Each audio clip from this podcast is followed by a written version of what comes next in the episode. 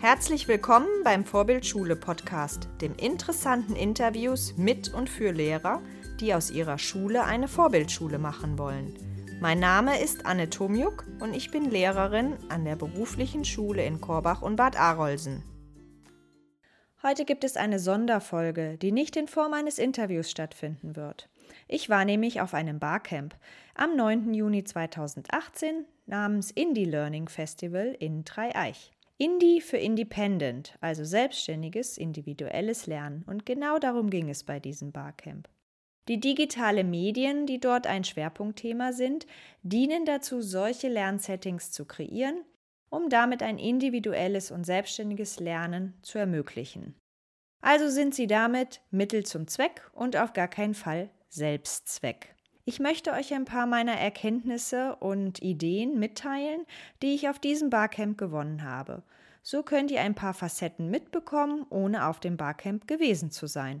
Oder ihr wart dort und erhält vielleicht noch ein paar andere Anregungen durch diese Podcast-Episode. So zumindest meine Hoffnung. Also, zunächst erstmal eine Erkenntnis, die sicherlich nicht neu ist, ich möchte sie aber trotzdem gerne erwähnen. Und zwar, es macht einen Unterschied, ob ich jemanden analog oder digital treffe. Oder sagen wir, die Kombination macht es auf jeden Fall. Wie gesagt, nichts Neues, aber ich habe es eben an diesem Tag einfach bewusst erlebt. Ich kenne mittlerweile und folge auch viele Lehrerkollegen auf Twitter, die dort ihre innovativen Ideen und Projekte teilen und eben auch diskutieren. Manchmal wird eben auch lehrertypisch über Begrifflichkeiten diskutiert, ob es digitale Bildung, zeitgemäße Bildung oder oder oder heißen soll. Ich möchte damit nicht sagen, dass das unwichtig ist, die Diskussion, aber vielleicht ist es auch manchmal nicht ganz so wichtig, welche Begriffe wir nutzen, sondern eben sehr wichtig ist, welche Haltung und welche Vision dahinter steht. Ich meine, Einzelne aus der Twitter-Community schon sehr genau zu kennen, ähm, weil ich genau deren Schulthemen und Haltungen verfolge. Und sie plötzlich live zu treffen, ist auf jeden Fall nochmal was ganz anderes. Es ist auch irgendwie ein bisschen aufregend, weil ich eigentlich gar nicht so genau weiß, äh, wie gut der oder diejenige mich eigentlich kennt. Und irgendwie macht es richtig Spaß, sich zu treffen. Man ist sich nicht fremd und man tauscht sich persönlich aus und lernt sich im wirklichen Leben kennen. Die Zeit- und Ortsunabhängigkeit spricht schon unschlagbar für die digitale Community, aber eine tiefere Qualität kann man doch noch in der realen Begegnung erlangen. Also ganz ohne analoge Treffen geht es doch nicht. Das ist meine Erkenntnis dazu. Die Mischung macht es einfach. Jetzt aber thematisch. Die Keynote von Priska Fuchs war der Auftakt des Barcamps. Sie begeisterte uns, Lernen attraktiv zu machen und Ideen zu entwickeln, wie Schüler und Schülerinnen vom Konsumenten zum Produzenten werden. Während der Keynote habe ich mir Aufzeichnungen in Form einer A-B-C-Liste gemacht. Ich finde immer wieder, dass es eine super Möglichkeit ist, aktiv zuzuhören und einfach auch brauchbare Aufzeichnungen sind, um Vorträge, Präsentationen etc. nachzuarbeiten. Wer mehr dazu wissen möchte, sollte mal bei Google einfach Birkenbiel und ABC-Liste eingeben und erfährt dazu auf jeden Fall mehr. Auf zwei Punkte meiner Aufzeichnung möchte ich eingehen. Und zwar steht in meiner ABC-Liste unter M Mannequin Challenge und dazu möchte ich euch unbedingt mehr erzählen. Priska Fuchs zeigte uns ein Unterrichtsbeispiel, wie sie eine Mannequin Challenge im Unterricht umsetzte. Bei dieser Form der Umsetzung geht es darum, dass die Lernende wie Schaufensterpuppen in bestimmten Positionen einfrieren und damit Situationen nachstellen. Unter dem Hashtag Mannequin Challenge in einem Wort und klein kann man verschiedene Beispiele bei Twitter aus dem alltäglichen Leben sehen. Schaut mal rein, gibt ganz coole Informationen und Ideen. Priska stellte ein Projekt dar, in dem das Buch Das Parfum als Mannequin Challenge dargestellt wurde und nur anhand der Fotos konnte man die Geschichte erkennen. Es geht also darum, Schlüsselszenen anhand von Standbildern darzustellen. Dazu können Requisiten verwendet werden und schauspielerischen Fähigkeiten sind keine Grenzen gesetzt. Ein gutes Beispiel, bei dem Lernende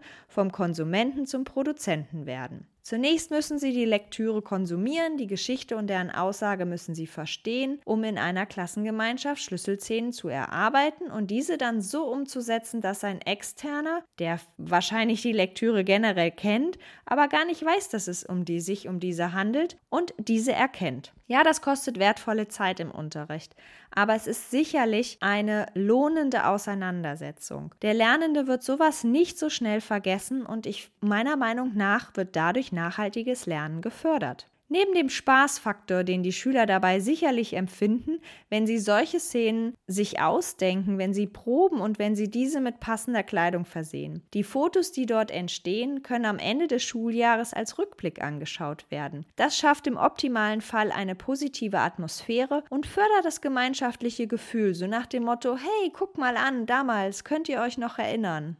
Diese Mannequin Challenge kann ich mir in meinem Fremdsprachenunterricht sehr gut vorstellen wenn es zum Beispiel darum geht, Texte in einer fremden Sprache oder eben Literatur zu verstehen. Diese Form der Darstellung könnte ich mir auch gut vorstellen, um einen Film in der Zielsprache zum besseren Verständnis nachzustellen. Das dürfte dann vielleicht sogar leichter fallen, da man die Geschichte bereits visuell dargestellt bekommen hat. Ein Thema könnte auch als Abschlussaufgabe in Form einer Mannequin-Challenge visualisiert werden. Zum Beispiel haben wir im dritten Lernjahr das Thema Umwelt und ich habe mir das Unterthema Wasser herausgesucht und vertieft. Wir haben Texte über die Situation des Wassers in Lateinamerika und Spanien gelesen. Wir haben Audios über die Tatsache gehört, dass immer noch viele Menschen auf unserer Erde keinen Zugang zu sauberem Wasser haben und dass das ein Menschenrecht eigentlich darstellt. Weiterhin haben wir die Nutzung des Wassers in Spanien für die Agrarwirtschaft und den Tourismus kritisch beurteilt. Es gab viele verschiedene Facetten, die wir behandelt haben. Es gab aber keine abschließende Aufgabe und spontan fällt mir ein, dass sich das hervorragend für eine Mannequin-Challenge Challenge Abschlussaufgabe eignen würde. Schüler würden die Inhalte nochmal wiederholen und vertiefen. Vielleicht könnten sogar Verständnisprobleme nochmal beseitigt werden. Okay, dagegen spricht auf jeden Fall, dass Sie die Zielsprache in dieser Stunde nicht benutzen werden und damit eben auch nicht Ihre Sprechkompetenz fördern. Aber ich werde es auf jeden Fall mal ausprobieren. Der zweite Punkt, den ich hier erwähnen möchte, steht auf meiner ABC-Liste unter T. T wie Teach Share. Es handelt sich um ein Projekt, das zur Kollaboration aufruft und Best Practice Beispiele sammelt. Auf der Webseite www.teachshare.io soll dieses Projekt gestartet werden. Praxiserprobte Lernprojekte können dort hochgeladen werden und eben auch miteinander geteilt werden. Es handelt sich um Unterrichtsinhalte, die sofort einsetzbar sind. Die Projekte sind so ausgelegt, dass Lernende gemeinsam Probleme lösen können oder eben auch neue Probleme entstehen. Es soll eine Plattform für ein Lernen sein, das wir uns alle wünschen. Hinter diesem Projekt Teacher stehen neben Priska Fuchs auch Max Woodley, der leider schon viel zu früh verstorben ist, und HD Hirt. Alles drei Personen, die ich für ihre innovativen Gedanken sehr schätze und die mich schon oft in der Vergangenheit wirklich inspiriert haben. Ich schätze die drei Personen sehr, da sie eine Vision haben, wie zeitgemäße Bildung funktionieren kann und sie verfolgen ihre Vision in kleinen, und manchmal auch mittelgroßen Schritten. Dabei habe ich sie bisher immer wertschätzend und begeisternd erlebt. Sie handeln so, dass ich ihnen ihre Vision zu 100 Prozent abnehmen kann. Aus diesem Grund empfehle ich euch, dieses Projekt zu verfolgen, euch zu beteiligen und es zu nutzen. Schaut auf der Webseite vorbei und macht mit. Hier entsteht sicherlich sehr viel, was für eine zeitgemäße Bildung wirklich nützlich ist. Neben Priska Fuchs Keynote wurden einzelne Sessions angeboten. Alle waren nach dem Motto, man pickt sich das heraus, was man gerade brauchen kann. Ich möchte euch zwei Personen und deren Projekte noch kurz vorstellen. Und zwar fangen wir an mit Joachim Jakob, der in Bayern für Fortbildung rund um Mebis unterwegs ist. Mebis ist eine sehr ähnliche Lernplattform wie Moodle. Die Anwendungen sind fast eins zu eins übertragbar soweit ich es verstanden habe. Meine Ideen aufgrund seiner Session ist für Schüler, die neu an die Schule kommen und vermutlich vorher noch nicht mit Moodle oder eine Lernplattform gearbeitet haben, einen Moodle-Einstiegskurs zu erstellen, in dem erklärt wird, wie die Schüler ihr Passwort ändern können, wie sie auf den schnellsten Weg Kurse finden, wie sie die Mobile-App herunterladen können, wie sie eigen erstellte Produkte hochladen können und wie sie Videos und Fotos komprimieren können, sodass sie ohne Probleme bei Moodle hochgeladen werden können. Einzelne Punkte habe ich vorher schon immer an meinen jeweiligen Moodle-Kursen unter der Rubrik Allgemein abgelegt. Jetzt werde ich aber mal ausprobieren, einen allgemeinen Kurs anzulegen, den allen Kollegen, eben auch den anderen Tutoren zur Verfügung zu stellen, mich mit ihnen noch abzusprechen. Und damit erhoffe ich mir, dass die Schüler einen zentralen Ort haben, wo sie nachschauen können, wenn sie mit dem Handling in Moodle nicht klarkommen können. Die zweite Person, die ich hier gerne erwähnen möchte und die ich auf einer Session kennengelernt habe, ist Stefanie Wössner. Ihr Steckenpferd ist das virtuelle Lernen mit Virtual Reality. Bisher habe ich noch überhaupt gar nichts in diesem Bereich in meinem Unterricht umgesetzt und auch noch gar nichts angedacht. Die Hürde, es einzusetzen, ist schon etwas höher, da es einiges an Equipment benötigt, bis man starten kann. Aber ein paar Beispiele, die ich hier erwähnen möchte, fand ich gut, um mit dem Thema überhaupt einzusteigen. Zunächst ist zu sagen, unabdingbar sind auf jeden Fall diese Virtual Reality Brillen. Es gibt aber schon günstige Varianten. Es gibt so Pappbrillen für die Smartphones, die man schon für circa 5 Euro pro Stück kaufen kann. Der Einstieg für mich in diese neue Welt ist mit den Schülerinnen Fotos anzuschauen, um das fremde, ferne Land im Sprachenunterricht näher zu bringen, und zwar in 3D. Wenn wir unsere Studienfahrt zum Beispiel nach Madrid planen, könnte man sich solche 3D-Bilder anschauen und würde vielleicht das Interesse erhöhen und könnte auch die Spannung steigern, bis es in Realität eben wirklich dorthin geht. Berechtigterweise kann man natürlich auch fragen, welchen Mehrwert schafft es wirklich bei den Schülern, dass es diesen Aufwand rechtfertigt oder ist es bloß eine nette Spielerei? Aber ich glaube, als Einstieg überlege ich das mal umzusetzen. Bei der Umsetzung und Rückmeldung der Schüler kommen sicherlich neue Ideen auf, wie ich diese Form noch gewinnbringender einsetzen kann. Sie hat auch noch nichts Interaktives. Das ist Stefanie Wössner, so wie ich es verstanden habe, sehr wichtig, dass es nicht nur um Anschauen geht, sondern dass es eben um Aktion geht. Und dazu mein nächster Tipp den ich auch noch etwas interessanter fand, ist die App VTime zu benutzen. Dort kann man Avatar kreieren und sich in einem Chatroom treffen um sich auszutauschen zu irgendwelchen Themen. Also wir haben einen virtuellen Raum und drei bis vier Avatare können dort miteinander sprechen über bestimmte Themen.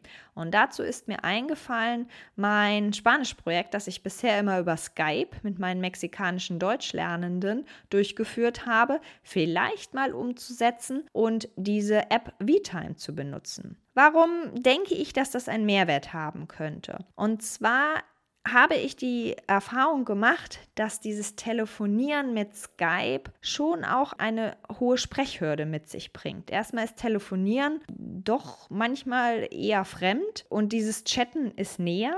Und hier könnte es sein, dass man sich aufgrund des Kreieren eines Avatars sich eigentlich ein bisschen distanzieren kann und vielleicht die Sprechhürde nicht ganz so hoch ist. Man sieht sich quasi in einem Raum, man spricht, aber man sieht jetzt nicht die Person genau oder man schlüpft da in so eine Rolle rein, in diese virtuelle Welt, in der man sich dann austauschen kann. Das wäre so meine Hoffnung, dass ich das Interesse der Schüler noch etwas mehr wecke, dass vielleicht die Sprechhürde nicht ganz so hoch ist, wie sie mit Skype ist, wenn man sich direkt sieht oder auch nicht sieht, aber sich eben direkt eins zu eins austauschen muss. Man kann den Chat dazu noch aufzeichnen, wobei ich da zu Beginn etwas vorsichtig wäre. Meiner Erfahrung nach haben Lernende im zweiten und dritten Lernjahr, wie ich sie habe in einer Fremdsprache, immer noch hohe Hemmnisse, sich wirklich in der Zielsprache zu unterhalten, Fehler zuzulassen und einfach mal zu chatten. Und wie gesagt, miteinander telefonieren wie bei Skype ist es doch manchmal für die Lernende sehr fremd und sie chatten dann eben lieber. Vielleicht würde ich diese Hürde durch VTime durchbrechen können. Mal schauen. So, das war's von mir. Diese Ideen nehme ich aus dem Barcamp Indie Learning mit und hoffe, euch inspirieren meine Gedanken dazu, das eine oder andere vielleicht auch mal auszuprobieren. Die nächsten Podcast-Episoden sind auch bei diesem Barcamp entstanden, die in nächster Zeit veröffentlicht werden. Ich habe nämlich noch Interviews mit dem Organisator Thorsten Groß, mit Priska Fuchs und der Bildungspunk Christine geführt. Hört wieder rein. Ich freue mich. Tschüss, bis bald. Wenn euch der Podcast gefallen hat, klickt auf www.vorbild-schule.de slash podcast. Dort findet ihr alle Infos zum Abonnieren und Diskutieren der Inhalte.